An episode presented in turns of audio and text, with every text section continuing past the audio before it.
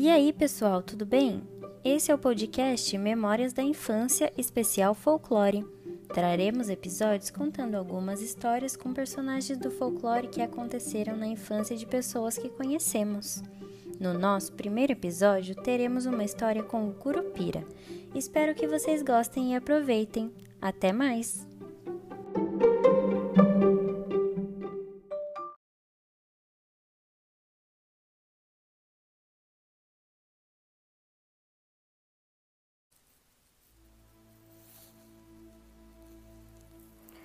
Meu pai me contou uma história de uma memória muito antiga, de quando ele ainda era moleque. Aconteceu na área rural de Piedade, no interior de São Paulo, e hoje eu vou contar para vocês. Amanheceu o dia e meu pai me disse que ia pescar com meu tio e com um amigo da família. Me convidou para ir junto e eu logo me animei. Ajudei ele a pegar a enxada e fui procurar umas minhocas para poder usar na pescaria mais tarde.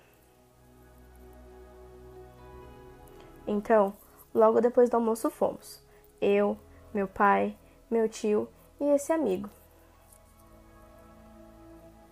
Nos enfiamos no meio da mata, onde tinha um rio muito grande, que passava de um bairro para o outro, e cada um foi para um canto do rio, porque não costumávamos a pescar um perto do outro.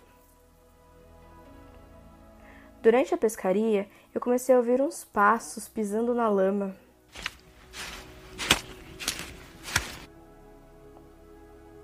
Gritei de onde eu estava, perguntando se algum deles estava andando pela mata. Todos me responderam que não e me mandaram ficar quieto para não espantar os peixes. Então eu continuei a pescar.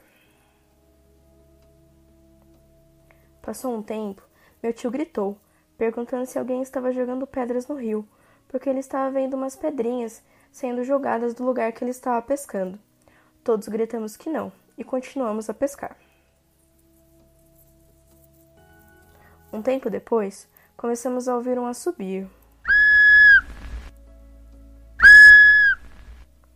Fomos todos correndo para o mesmo lugar e continuávamos a ouvir o assobio. Meu pai gritou, perguntando se tinha mais alguém na mata, mas ninguém respondeu. Como estávamos há muito tempo lá e não conseguíamos pegar um único peixe, resolvemos ir embora. No caminho para o carro, começou a trovejar.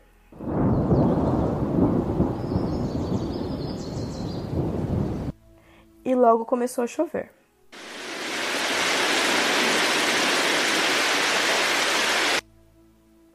Tivemos que sair correndo da mata. Quando estávamos perto do carro, ouvimos uma risada. E lá no fundo, nós ainda conseguimos ouvir a risada. Entramos no carro e saímos a toda velocidade. No caminho de volta, percebemos que não choveu um único pingo fora da mata.